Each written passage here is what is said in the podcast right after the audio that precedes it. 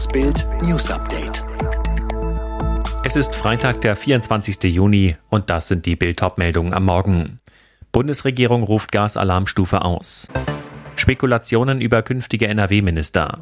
9-Euro-Ticket sorgt auf Sylt für Frust. Alarm. Die Bundesregierung ist im Angstmodus, weil Kreml-Tyrann Wladimir Putin die Gaslieferung an Deutschland massiv gedrosselt hat. Wirtschaftsminister Robert Habeck rief deshalb am Donnerstag die zweite Stufe des Gasnotfallplans für die Bundesrepublik aus. Seine Wortwahl dramatisch. Putin setze die Gaslieferung als Waffe gegen Deutschland ein, warnte er, und wir haben in Deutschland eine Störung der Gasversorgung. Das sei ein ökonomischer Angriff Russlands. Folge, die Preise sind schon jetzt hoch und wir müssen uns auf weitere Anstiege gefasst machen.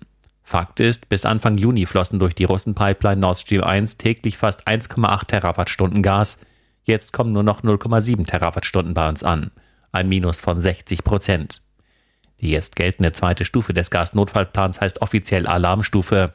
Die größte Gefahr für alle Verbraucher erneute massive Erhöhungen der Gaspreise. Die Europäische Union hat die Ukraine offiziell in den Kreis der Beitrittskandidaten aufgenommen. Zudem beschlossen Bundeskanzler Olaf Scholz und seine Kollegen am Donnerstag bei einem EU-Gipfel, auch Moldau den Status eines Bewerberlandes zu gewähren. Das sagte EU-Ratspräsident Charles Michel. Der ukrainische Präsident Volodymyr Zelensky hat den EU-Kandidatenstatus für sein Land begrüßt. Der Schritt sei ein einzigartiger und historischer Moment in den bilateralen Beziehungen, erklärte Zelensky. Wenn es um die Frage eines möglichen EU-Beitritts ging, wurde die Ukraine immer wieder vertröstet. Russlands Krieg gegen das osteuropäische Land hat nun unerwartet Tempo in die Annäherung Kiews an die EU gebracht. Bei einem Gipfel in Brüssel wurde nun eine historische Entscheidung getroffen. Die Ukraine ist jetzt EU-Beitrittskandidat. Rot unter Druck. Wie Bild erfuhr, hielten mehrere Grünen-Abgeordnete am Donnerstag ein Krisentreffen mit Kulturstaatsministerin Claudia Roth ab. Aus dem Büro von Marlene Schönberger heißt es auf Bildanfrage, dass man dies nicht kommentieren wolle. Mitarbeiter eines weiteren Abgeordnetenbüros bestätigten, dass es ein Treffen gab.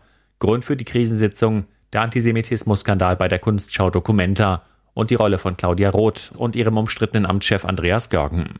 Denn obwohl Roth und Görgen immer wieder vor der Nähe der Dokumenta-Kuratoren zur antisemitischen BDS-Bewegung gewarnt wurden, griffen sie nicht ein.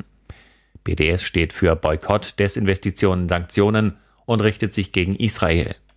Als der Bundestag die Bewegung 2019 als antisemitisch einstufte, distanzierte sich Roth von der Parlamentsresolution. Bislang hielten sich jüdische Organisationen mit offenen Rücktrittsforderungen gegen Roth zurück. Nach Bildinformationen gibt es in jüdischen Verbänden aber große Vorbehalte gegen Görgen. Vor der Wahl von Hendrik Wüst zum alten und neuen Ministerpräsidenten von Nordrhein-Westfalen am kommenden Dienstag steigt die Spannung. Wer könnte dann dem schwarz-grünen Kabinett angehören? Grund? Wüst will sein Personal erst nach der Vereidigung benennen, damit mögliche Abneigungen ihn keine Stimmen kosten. Insgesamt stehen der Union acht Ministerien zu, die Wüst je zur Hälfte mit Frauen und Männern besetzen will. Spekuliert wird, ob Wüst Ex-Gesundheitsminister Jens Spahn und Ex-Unionsfraktionschef Ralf Brinkhaus nach NRW holt. Spahn hatte den am Donnerstag in Düsseldorf vorgestellten Koalitionsvertrag mitverhandelt. Für ihn wäre der Job die Rückkehr in ein Regierungsamt. Andererseits hat Spahn seinen Lebensmittelpunkt in Berlin. Brinkhaus war von Friedrich Merz je aus dem Amt gedrängt worden. Für ihn wäre ein Ministerjob in NRW ein Trostpflaster.